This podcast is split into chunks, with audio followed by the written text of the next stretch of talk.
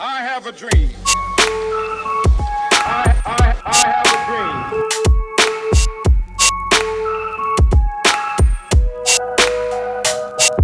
One day. Salve, salve galera! Estamos aqui em mais um episódio do Texto em Prosa. Estamos lendo o livro A Dádiva do Amor, do Martin Luther King Jr. Não o livro inteiro, apenas sete capítulos. Hoje estamos no quinto episódio, capítulo 8. O título é A Morte do Mal na Praia e o texto é Êxodo capítulo 14, verso 30. E Israel viu os egípcios mortos na praia do mar. Para conversar sobre o capítulo, estou mais uma vez aqui com meu amigo Cirilo. Fala galera, um salve, um abraço a todos os nossos ouvintes, a todas as nossas ouvintes aí. E o meu amigo com o maior número de formações De livros em apenas 30 anos de Gente, vida. Só dar uma dica aqui, o Emiliano tem três livros publicados, tá? Ele não vai fazer o mexão dele aqui, mas eu vou. E se você colocar o cupom, tô zoando, não tem cupom de desconto.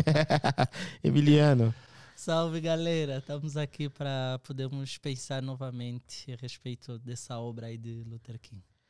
esse texto aqui bem interessante que, que Luther King coloca, em especial por ser um movimento ah, de libertação de escravos. É o texto bíblico falando a respeito da escravidão do povo hebreu, que começa a ser escravizado a partir de um movimento de ida até o Egito para buscar alimento. Vai até o Egito para buscar alimento, para comer, e fica ali por muito tempo. Quando fica ali por muito tempo, eles começam a se multiplicar, começam a ter filhos e filhas, até o momento que a memória de quem foi José, de por que, que eles chegaram lá, ela é esquecida. E o que o faraó do momento vê é: esse povo que está crescendo aqui no Egito é um povo grande, eles se multiplicam rápido demais, e a gente precisa fazer alguma coisa para pará-los antes que eles se levantem e se rebelem contra nós. E então eles decidem escravizar o povo. Por que, que isso é interessante? Porque não existe aqui um movimento de escravidão porque o outro é indigno, porque o outro é menor, porque o outro, ah, de alguma forma, tem uma validação para que ele seja oprimido ou coisa desse tipo. Pelo contrário, essa decisão de escravizar o povo hebreu é justamente porque eles são fortes, porque eles são numerosos, porque eles se multiplicam rápido. Nós precisamos diminuí-los, nós precisamos, ah, de alguma forma, impor uma pressão para que eles parem de crescer. E aí, aí vamos voltar um pouco no que a gente falou, que você tem também uma narrativa que constrói a ideia de um medo sobre o outro. O outro começa a se tornar agora um perigo e que, inclusive, no que a gente já falou, é, oferece um perigo até à economia, porque esse povo trabalha, esse povo presta um serviço ali. Mas tem uma coisa interessante quando a gente vai pensar sobre o mal, é que esse dilema ele caminha com, com a humanidade sempre. Sempre. Quem nunca se perguntou diante de uma tragédia, por que, que Deus não resolveu isso? Por que, que Deus deixou isso acontecer? E aí você tem esse povo escolhido por Deus, que agora esse povo está numa posição onde eles são oprimidos, onde eles estão sofrendo.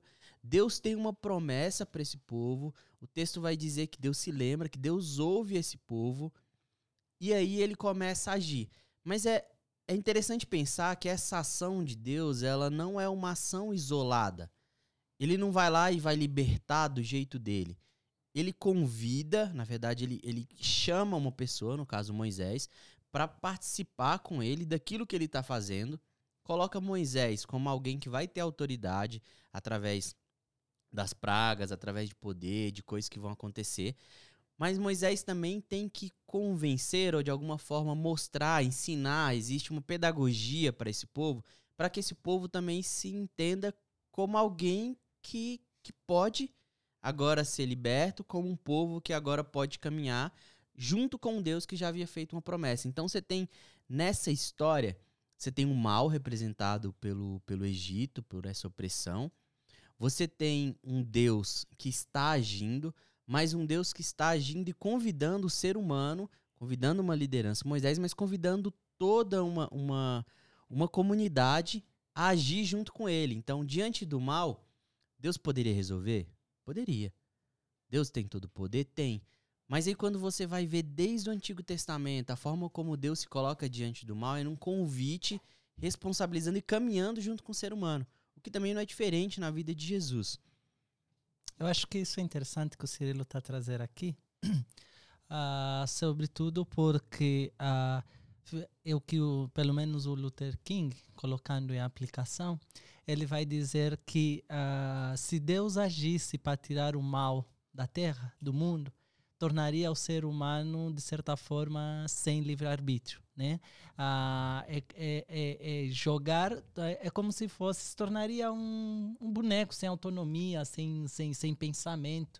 Mas Deus nos colocou com, autonom, com uma certa autonomia e com, certa, ah, com certo com uma possibilidade de cuidado desse mundo, né? Então, logo com responsabilidade sobre esse mundo, e isso é que nos torna ser humanos, né? Detetores também de uma autonomia e de uma certa responsabilidade. Uhum. Por isso que ele que ele explica nesse sentido que é Deus fazendo um convite para andar junto com o ser humano. Aqui eu lembro um teólogo, né, da, o, o, o James Cone, né, eh, que na década de 60, teólogo americano, ah, no seu livro Deus dos Oprimidos, né, ele já dizia que a, a tarefa, o trabalho de Deus, se existe algo que identifica a Deus, é ser um Deus em libertação do seu povo. Né? É Deus que se encontra em processo de libertação. Colocar Deus em libertação significa que tanto ele quanto o povo, agora oprimidos, estão ah, em um processo de libertação. Quando ele coloca nessas premissas, ele nos faz compreender que Deus tem um lado. Eu sei que isso pode ser chocante entender que Deus tem um lado, uhum. mas é importante nós fazermos isso, porque aqui, por exemplo, no texto bíblico, a escravidão do povo hebreu não é decorrente de um demarcador diferencial de raça. Não é porque não é, não é por causa de que eles são brancos, eles são negros, eles são não é por causa disso. Eles estão numa situação Deus escolhe um povo que se encontra numa situação de opressão e procura trazer ou demonstrar a libertação através desse povo oprimido. Então, a escolha de Deus é precisamente da situação de opressão que esses sujeitos uhum. se encontram. Entende? E por que, que Deus castiga aqui, vamos dizer, faraós, os egípcios e tal? É, não é decorrência de uma maldição, é decorrência também de questão étnica. É decorrência de sujeitos que se encontram em um lugar de oprimido. Então é a partir desse, desse binômio entre oprimido e opressor que Deus se coloca no meio da história e se coloca ao lado do oprimido e procura trazer a libertação a esse povo. E esse texto é também um convite, de certa forma, a uma esperança. E aqui nos remete, por exemplo, ao Apocalipse. Né? De que o Luther King colocou um, um título bem legal: A Morte do Mal na Praia. Isso, isso, isso, isso, é um título não só poético, mas um título esperançador e um título, de certa forma, que nos anima. Porque é muito comum a gente, diante das problemáticas que nós temos vivido, de guerra, estamos, por exemplo, atualmente vivendo, assistindo ainda de camarote, a situação Palestina, Israel e tal, e aqui não vamos entrar em juízo de mérito de quem tem razão ou não, mas nós estamos assistindo. O que Deus está, o que, o que, o que Luther King está a mostrar é que essas coisas, essas guerras, porque é uma coisa que já se alastra há décadas, né? E nós pensamos, pô, então a guerra nunca vai acabar, o mal nunca vai acabar, isso pode nos oferecer ofuscar, de certa forma, nos inibir a trabalhar em prol do bem. Ou a questão do racismo, que volta e meia tem um ato racista, tem uma criança morta, tem uma bala perdida que não é assim tão perdida, que afeta uma mãe que perde o seu filho. E nós falamos, cara, esse negócio não tem fim. Luther King está a dizer, ele tem fim. A morte tem a, a, o mal tem, tem, tem uma morte. Isso é engraçado. O mal tem uma morte. É, é, é interessante, eu grifei um trecho que está falando justamente disso, que ele diz assim: o significado dessa história não está no afogamento dos soldados egípcios, pois ninguém deve se alegrar com a morte ou a derrota de um ser humano. Na verdade, essa história simboliza a morte do mal, da opressão desumana e da exploração injusta. O que ele está dizendo é que a gente está celebrando aqui não a morte dos egípcios, não a morte dos opressores, ah, mas a morte do mal, o fim da injustiça, o fim da opressão. E essa, essa sua fala ah, me lembrou muito de uma fala do Rubem Alves, que a gente estava falando aqui agora há pouco. O Rubem Alves ele diz assim que Ah, ele não é um corajoso e nem é um otimista. E também não é um pessimista. Porque ser um otimista exige de nós um tanto de ilusão, né? Um tanto de, de, de inocência. Sim. Ser pessimista é olhar para a realidade e dizer é impossível um futuro bom e belo a partir do que se vive hoje. E aí Rubem Alves ele dá um passo além e diz: o que eu sou de fato é esperançoso. Isso sim, porque o esperançoso ele não olha para o futuro por causa de, mas ele olha com bom olhar para o futuro a despeito de. Não importa se o presente é ou não ruim, e não importa o que ele dita, o que ele sugere sobre o meu futuro. Eu continuo crendo que pode haver um amanhã bom. Sim. E esse texto do, do, do Luther King foi um texto de esperança. É. Foi assim: olha, Deus tem lado. A história ainda não se resolveu. Sim. As coisas ainda não se consumaram, mas elas irão se consumar, porque um dia, você citou o Apocalipse, Deus, ele abrirá os livros, e nesse dia em que os livros forem abertos, finalmente o Senhor da história fará justiça. E é impossível, pelo menos na minha cabeça, você falar de esperança e do Rubem Alves sem trazer para o diálogo também o amigo ou professor também junto com ele, que é o Paulo Freire, que vai dizer que a esperança que a gente tem não é a esperança de sentar e esperar, mas é uma esperança enquanto verbo, de esperançar, de fazer com que essa esperança seja possível através da nossa vida. E aí o Luther King vai dizer que o reino de Deus, como uma realidade universal, ele ainda não existe. E aí quando a gente vai entender, estudar e pesquisar sobre a ideia do reino de Deus, nada mais é do que o que a gente vive no aqui e agora são esperanças. Esperanças que apontam para o que há de vir. Mas são esperanças vivas, esperanças que a gente consegue tocar e sentir o que há de vir. Que apontam para um futuro onde isso de fato o mal acabou, o bem prevaleceu e a gente consegue viver em plenitude. É, Acho que é interessante que o Cirilo está a dizer que o reino de Deus ainda não existe. Dentro do universo teológico, nós chamamos isso de O já e ainda a não, né? esperança escatológica do Uhum. já e ainda não, né? Uhum. Ah, e outra coisa que nós precisamos entender, acho que isso é interessante, é aquilo que nós sempre dizemos, né? A igreja não é o reino de Deus. A igreja assinala o reino de Deus. Ela existe para fazer isso. E assinalar o reino de Deus às vezes pode ser frustrante precisamente por causa da enchente de coisas terríveis injustas que a gente presencia. O Luther King vai trazer isso dentro do, do binômio de o pessimismo e a questão do otimismo, né? E eh, ele, ele diz, muitas das vezes por causa de uma, uma noção, de certa forma, de um Deus totalmente distante, isso pode nos levar a ser pessimista, a agirmos nesse mundo. Mas por outro lado, por causa às vezes do humanismo, a gente às vezes pode ficar tão otimista, achando que o ser humano é tão bom que vai chegar a um ponto que isso vai se resolver, né? Uhum. E a partir daí, eu queria pensar aqui uma questão que é interessante, que é essa noção do de, da, da, da o extermínio, o extermínio do mal, né? O extermínio do mal, ele acaba sendo bastante interessante para nós pensarmos, porque ele pensa tipo numa repetição de cenários.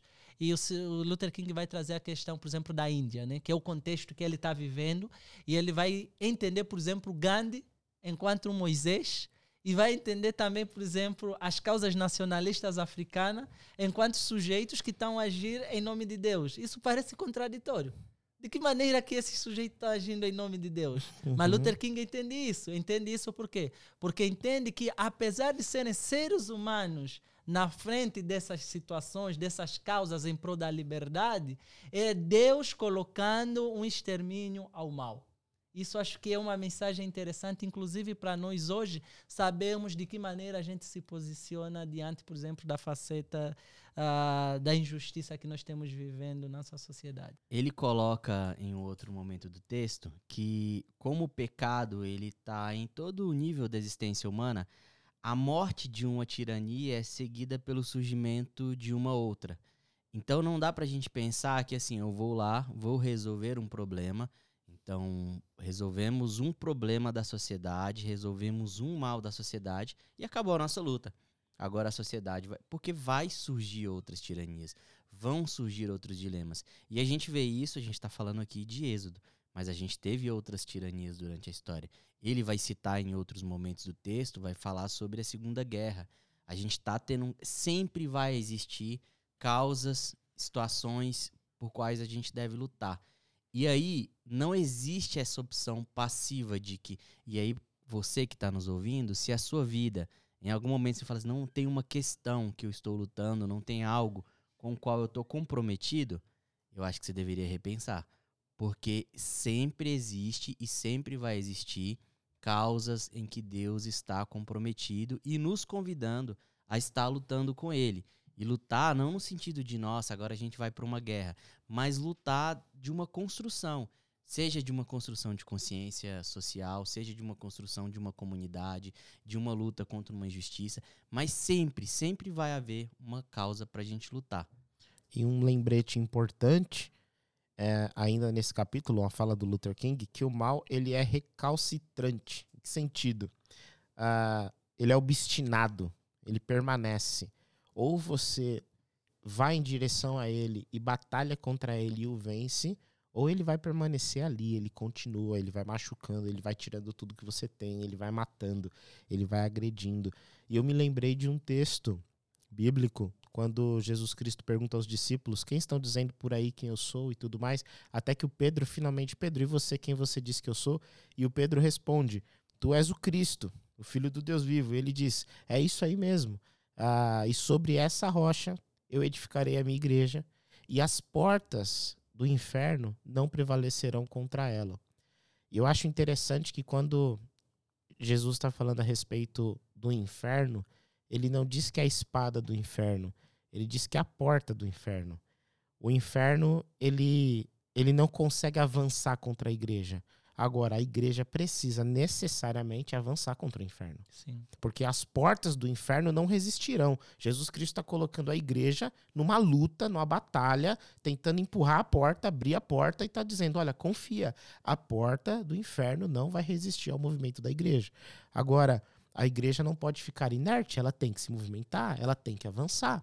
E dentro dessa, dessa lógica de que o mal ele não cede o mal é obstinado, mas também a, a, a igreja está avançando, o reino de Deus está avançando, a gente precisa compreender, como cristãos, que é o nosso papel a sinalização, como Emiliano disse, a sinalização, a manifestação histórica do reino de Deus, de tal forma que nós avancemos para que a porta do inferno não prevaleça, para que o mal não continue. É nossa responsabilidade.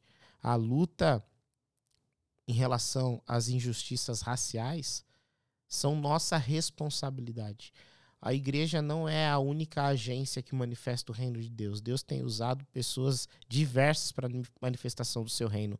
Mas eu creio profundamente que a igreja é a agência prioritária que Jesus Cristo escolheu para a manifestação do seu reino. E aqui até poderíamos também levantar, né? Tem a questão do racismo, é verdade, mas tem a questão, por exemplo, também da, da questão do, do meio ambiente, né? É, isso é uma pauta, por exemplo, que pouca gente se importa, né? Uhum. E por que que não se importam? Porque as pessoas dizem, gente, é tão difícil, é tão utópico realmente a gente, é tão significante o plantar uma árvore, o fazer alguma coisa, e a gente acha, ah, a gente não está fazendo nada para inverter isso, não precisa fazer porque o nosso, o nosso esforço é tão insignificante que não precisamos chegar a esse ponto, né? A questão do racismo é a mesma coisa. Tipo, você luta, luta, luta e você vê muitas vezes e você fala, cara, quer saber? Isso é tão desgastante, mas tão desgastante que não vou mais lutando, né? E aqui tem um livro em relação, por exemplo, ao racismo, que é o, o livro do Douglas Barro, que é um cara que é filósofo e tem um livro intitulado Racismo. E ele fala algo interessante. Ele disse: a maior, a maior alegria de lutar contra o racismo é saber que ele tem um início. E se ele tem um início, significa que ele tem um fim. Amém. Entende? Então, Amém. tudo que é feito na história vai ter um fim. E o que Luther King está dizendo é isso, né? Tem uma parte que eu gostei assim bastante quando ele diz: O Novo Testamento declara com razão: nenhum castigo parece ser prazeroso para o castigado, mas angustiante. Mas depois produz um fruto pacífico de justiça para aqueles exercitados por ele. O faraó explora os filhos de Israel, mas depois Pilatos cede à multidão e crucifica Cristo. Mas depois, os primeiros cristãos são jogados aos leões e levados aos cepos para os machados do carrasco. Mas depois, algo neste universo justifica, e aí ele vai falar ao Shakespeare de que há uma divindade que molda nosso fim, por mais toscamente que planejemos. O que ele está dizendo é: essas coisas se dão na história. E há um Deus que entra na história e coloca a ordem no caos, né? Amém. Amém. Com todas essas palavras de esperança e encorajadoras para que o reino continue avançando, eu quero instigar você que está ouvindo a gente a não fazer dessa questão racial apenas uma pauta, apenas uma, uma espécie de lacração, apenas um diálogo, mas realmente considerar se olhar profundamente no espelho, enxergar os seus racismos, as suas questões e se posicionar no mundo diante delas. Nós, igreja, somos a manifestação histórica do reino de Deus. O Senhor Jesus conta conosco. Esse foi mais um episódio do Texto em Prosa.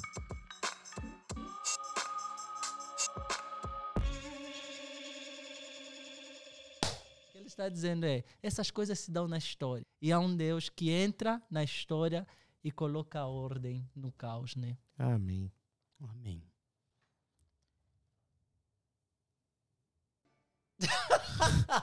Eu achei que tava em 35 já. A Eu- só deu 20. Eu também, eu já ia falar. Esse foi mais um episódio. O desafio você era três pulinhos aí.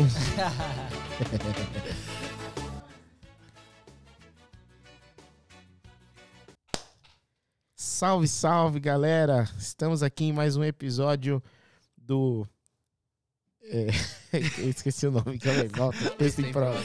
tá, tá com aberto na cabeça. Tá escrito ali, mas eu vou até achar.